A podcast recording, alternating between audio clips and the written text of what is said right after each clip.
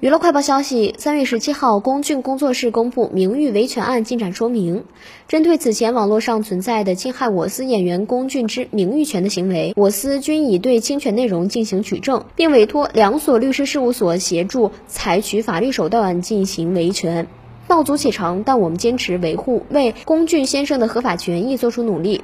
网络空间不是法外之地，在此呼吁大家共同维护健康文明的网络环境，远离案件伤人、妄网暴行为止于此。